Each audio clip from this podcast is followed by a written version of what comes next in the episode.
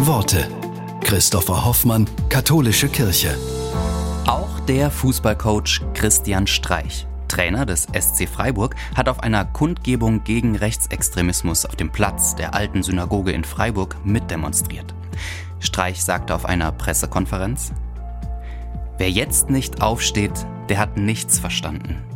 Der hat nichts verstanden in der Schule im Geschichtsunterricht. Ich lebe seit 58 Jahren in einer Demokratie als freier Mensch. Das ist ein unglaubliches Glück. Jeder in diesem Land ist dazu aufgerufen, im Familienkreis und auf der Arbeit oder sonst wo sich ganz klar zu positionieren. Es ist 5 vor 12.